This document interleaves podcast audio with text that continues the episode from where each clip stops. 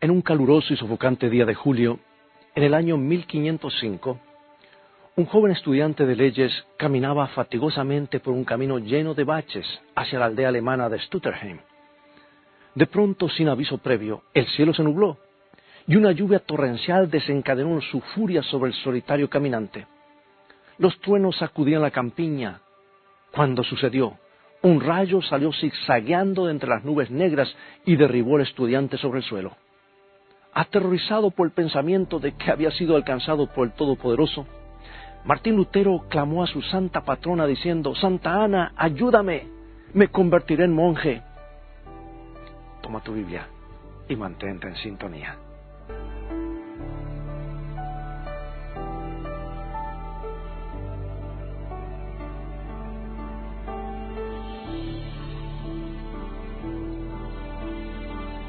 Dos semanas más tarde, Lutero entró en el monasterio de la orden agustiniana de los ermitaños para convertirse en monje.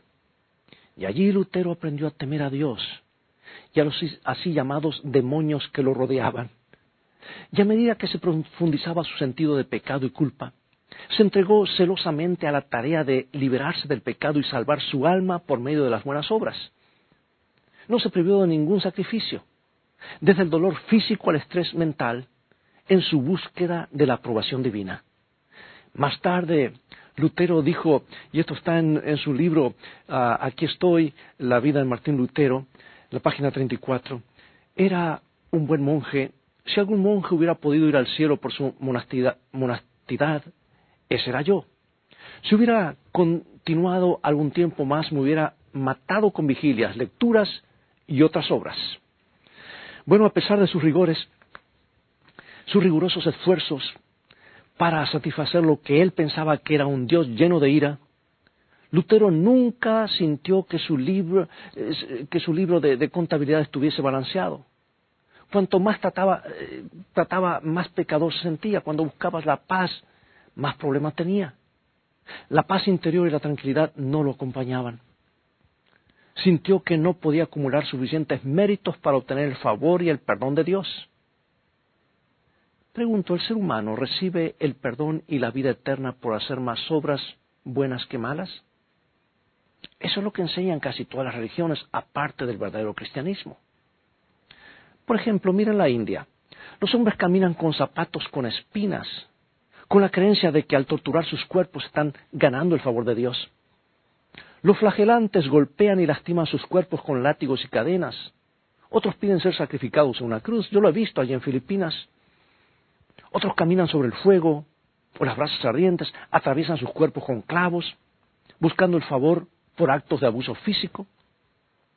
Los budistas creen que pueden obtener mérito para una vida futura construyendo pagodas o alimentando a los hombres santos.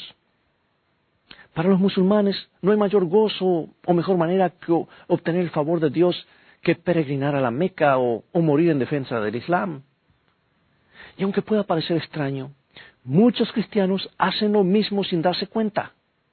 Asisten a la iglesia, dan ofrendas, siguen la regla de oro, pensando que así obtienen el favor de Dios y reciben la vida eterna.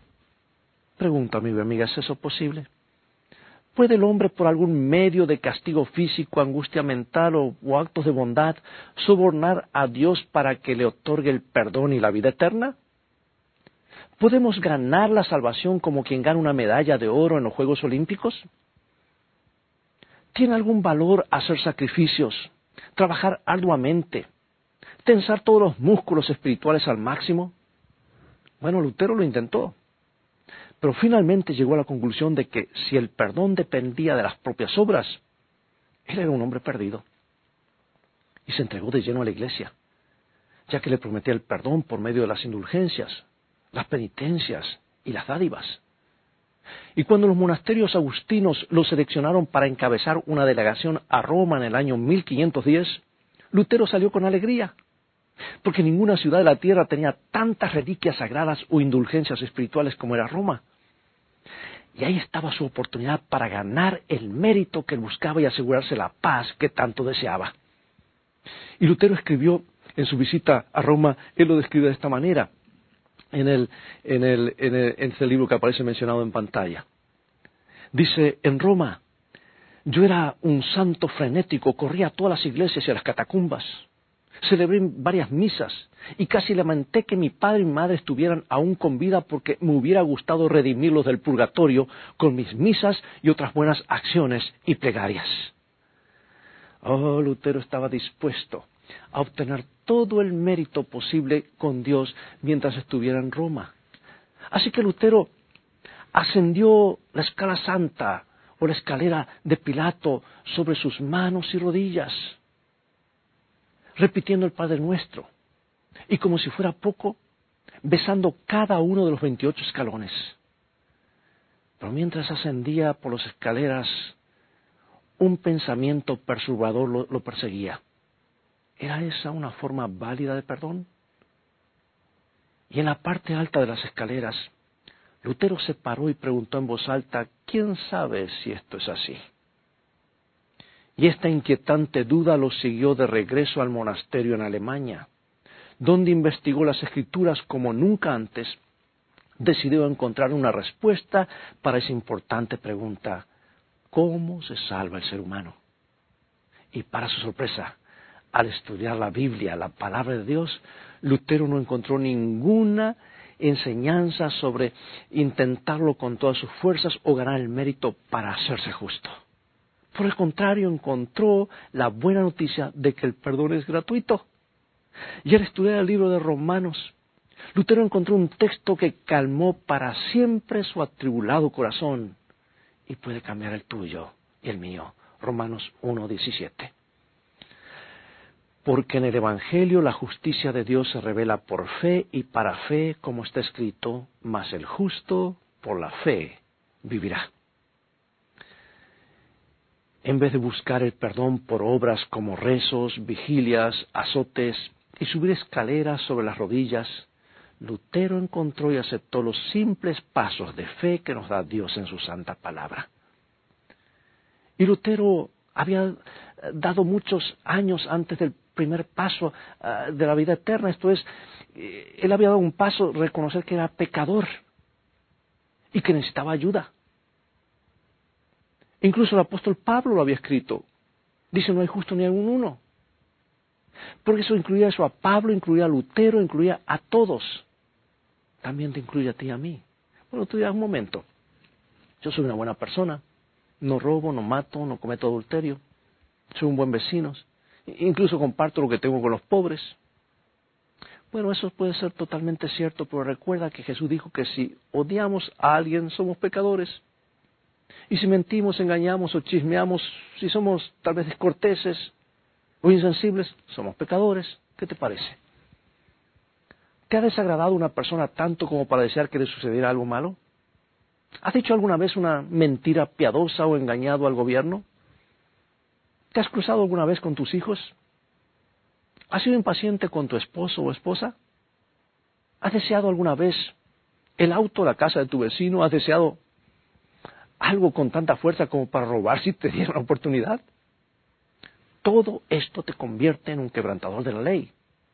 Porque todo aquel que comete pecado infringe también la ley, pues el pecado es infracción de la ley. 1 Juan 3.4, ¿verdad? Y al igual que con las leyes de nuestro país, la desobediencia está penada. Ahora mira lo que dice la Biblia en Romanos capítulo 3, capítulo 6, perdón, versículo 23. Porque la paga del pecado es muerte. ¿Ves? Todos hemos pecado.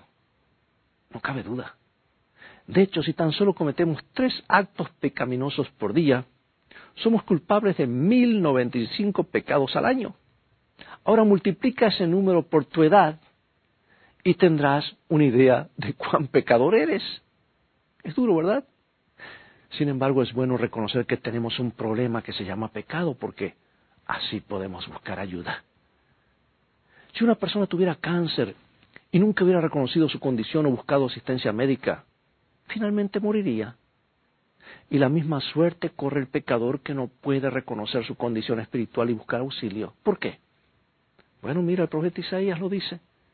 Y nos responde en Isaías 59.2, pero vuestras iniquidades han hecho división entre vosotros y vuestro Dios. Dios, amados, es la fuente de toda vida.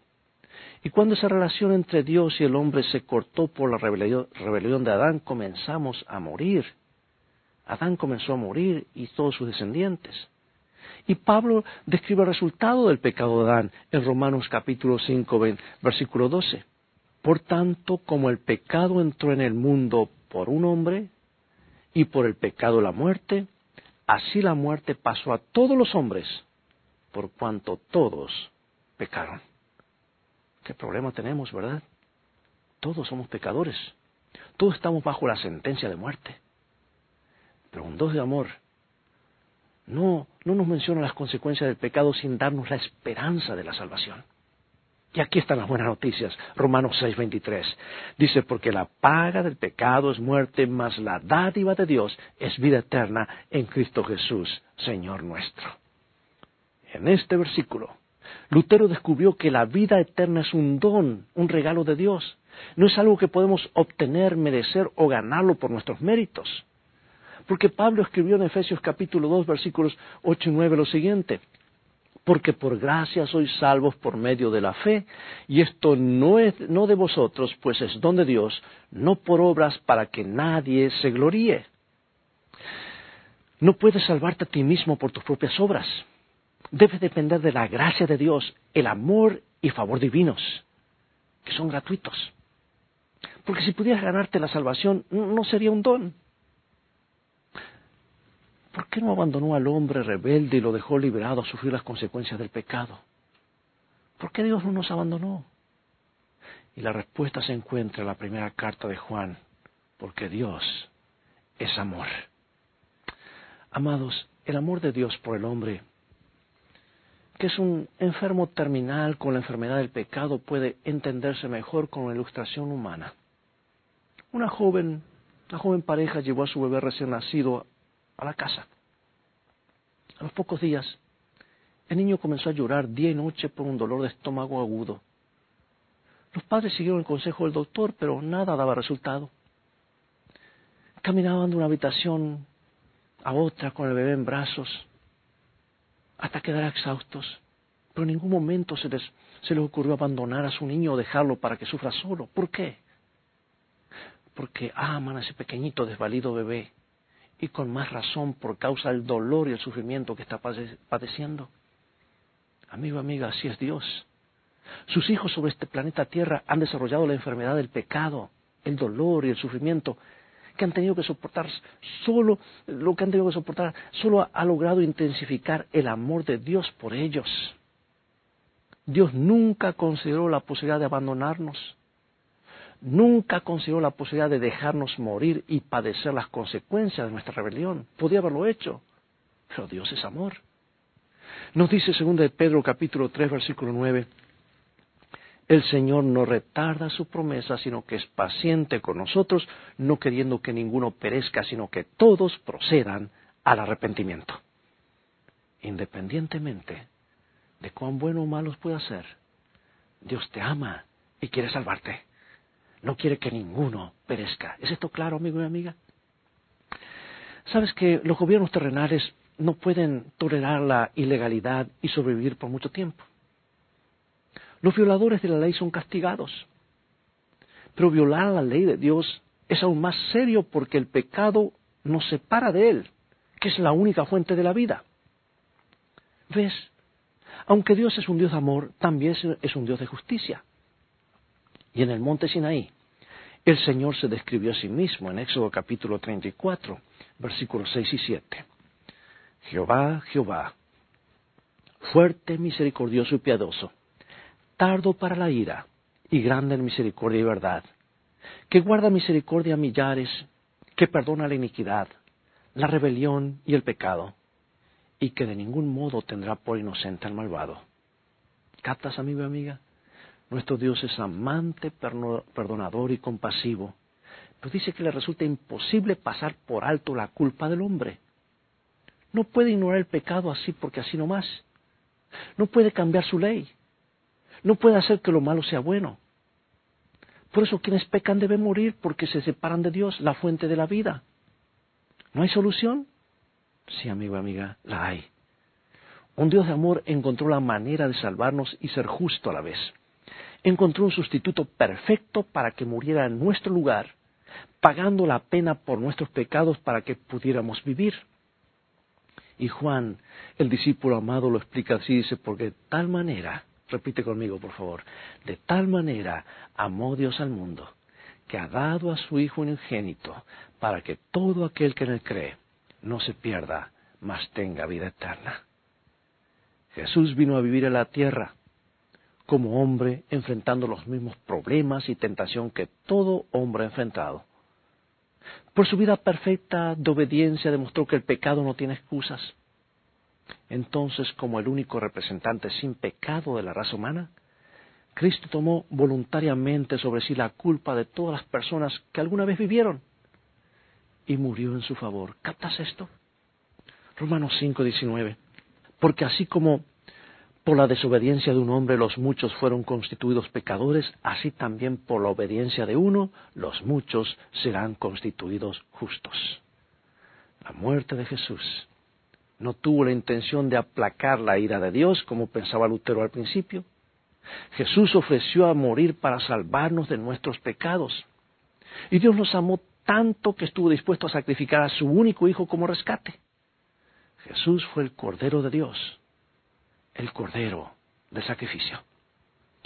Ahora, bajo la sombra del monte Sinaí, el pueblo de Dios testificaba diariamente por medio de símbolos y también de ceremonias, y daban una demostración del plan de Dios para redimir a la raza caída. Por ejemplo, el tabernáculo del desierto, construido bajo las instrucciones específicas de Dios, con los servicios que Dios instituyó, llamaba continuamente la atención del hombre hacia el Calvario, hacia el futuro Calvario, cuando el verdadero Cordero sería sacrificado por los pecados y los pecadores, por toda la humanidad. En otras palabras, dándonos a todos la esperanza y la certeza del perdón y la salvación. Y el pecador acudía trayendo un animalito para el sacrificio. Colocaba su mano sobre la cabeza del animal, confesaba su pecado entonces tomaba un cuchillo y mataba al animal, simbolizando la forma en la que nuestros pecados provocaron la muerte de Jesús, el Cordero del Sacrificio. Estremecedor. Sí, pero la cruz del Calvario, que trajo la promesa de la vida eterna al corazón humano, fue aún más estremecedora. Sin embargo, en ese acto, Dios demostró que el pecado trae como consecuencia la muerte, ya sea del pecador o del sacrificio inocente. Y el pueblo de Dios en los tiempos del Antiguo Testamento ofrecía sacrificios para mostrar su fe en el Hijo de Dios, aquel que habría de morir en lugar del hombre como su sustituto. Jesús era el verdadero sacrificio. Y cuando Jesús vino para ser bautizado, Juan dijo de él, He aquí el Cordero de Dios que quita el pecado del mundo. Y sin embargo, cuán triste es que algunos hombres y mujeres y jóvenes a quienes vino a salvarse hayan complotado para tomar su vida. Jesús fue golpeado, fue escarnecido, fue sentenciado a morir en la cruz. La más cruel de todas las formas de ejecución que se hayan inventado jamás. Esa cruenta cruz estaba destinada para Barrabás, un duro criminal. Barrabás el quebrantador de la ley. Barrabás el pecador. Barrabás el que merecía la pena de muerte. Sin embargo, como lo dice tu Biblia, dice, el cual no hizo pecado ni se halló engaño en su boca. Él murió en esa cruz. Se identificó con los pecadores en la muerte. Fue crucificado entre dos ladrones. Y cuando Dios colocó sobre él los pecados de todo el mundo, le exclamó, Dios mío, Dios mío, ¿por qué me has desamparado? Y aquí quiero hacer un pequeño paréntesis. Amigo amiga, no fueron esos no fue esos golpes, no es eso que Hollywood muestra como los grandes sufrimientos, porque hay gente que ha sufrido más, hay gente que ha sido hecha pedazos con granadas y por bombas. Sin embargo, lo trascendente de Jesús fue lo que Él estuvo cargando los pecados de toda la humanidad. Eso quebrantó su corazón. De eso murió. El castigo físico casi no lo sintió. Él sintió la terrible separación que provoca el pecado.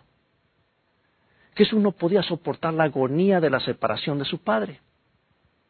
Eso quebrantó su corazón. Y la multitud para colmo le gritaba, a otro salvó, a sí mismo no se puede salvar. Y era verdad, no podía salvarse a sí mismo y salvar también a otros. Era Dios encarnado pagando el precio por una raza caída y por una ley quebrantada, la paga del pecado. Y de ese modo Dios, con un amor que no podía ser satisfecho hasta que el hombre fuera restaurado a su familia, dio a su propio Hijo para que muriera en lugar del hombre como sustituto. Jesús fue tratado como nosotros merecemos para que podamos ser tratados como Él merece.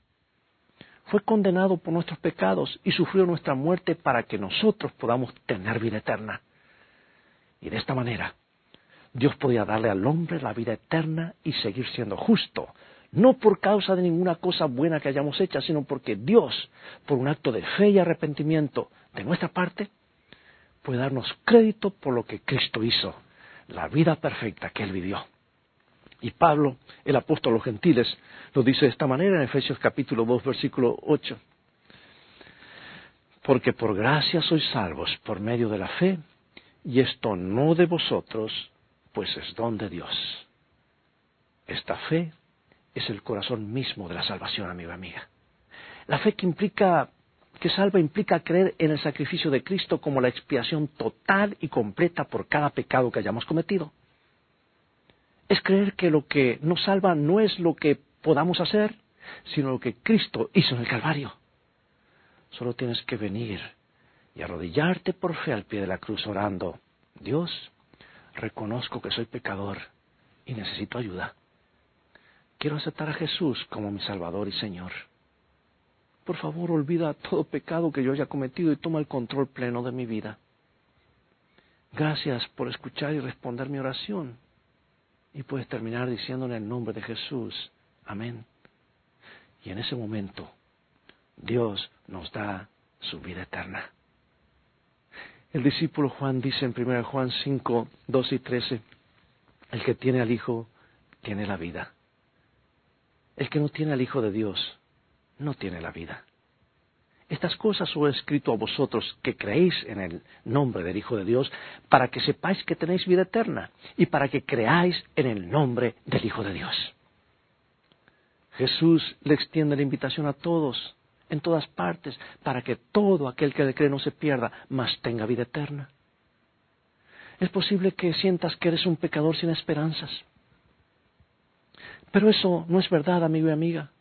Dios puede convertir en victoria la situación más compleja, porque ninguna vida es tan mala, ningún pecado es demasiado grande como para que Cristo no lo perdone. Él es el Dios de lo imposible, el Cristo incomparable. Y ahora, manera de conclusión, Quiero decirte que en la cruz Jesús colgó entre dos pecadores. Ambos eran criminales comunes. La Biblia dice que mientras estaban colgando lado a lado, con un dolor insoportable, los dos ladrones se burlaban de Jesús. Pero cuando el día se consumía, uno de los ladrones que, según la tradición, había escuchado las enseñanzas de Jesús y lo había visto sanar, de pronto tuvo una revelación del amor de Jesús demostrado aquel día en el Calvario.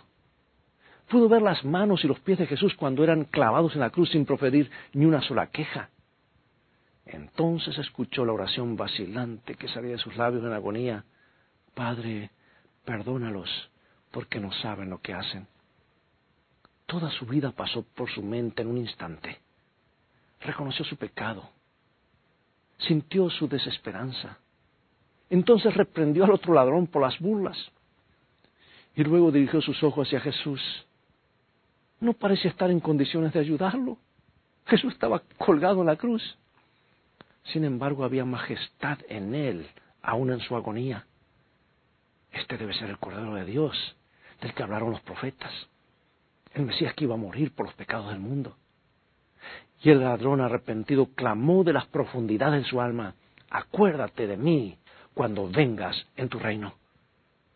Y Jesús le respondió al instante, estarás conmigo en el paraíso. Oh, qué promesa, amado y amada. Mira hacia el futuro cuando todos los que le amen sean reunidos en su reino, tal como Jesús le prometió al ladrón arrepentido, quien extendió su brazo a Jesús en fe y al hacerlo encontró la salvación. Hoy Jesús anhela darte la misma seguridad. De hecho, en el último libro de la Biblia, Jesús se describe a sí mismo llamando a la puerta de tu corazón, esperando que lo invites a entrar, como dice Apocalipsis 3. Yo pregunto, amigo mío, ¿estás escuchando a Jesús? ¿Estás esperando en Él? ¿Por qué no abrir la puerta de tu corazón hoy e invitarlo a entrar para que sea el Señor, el Salvador de tu vida? Es lo que he estado esperando todo este tiempo. Acompáñame a orar. Padre Celestial, gracias por proveernos una salvación tan grande. Gracias por el regalo de la vida eterna a través del sacrificio de tu Hijo en la cruz. Aceptamos el regalo. Sálvanos en tu reino. En el nombre de Jesús oramos. Amén.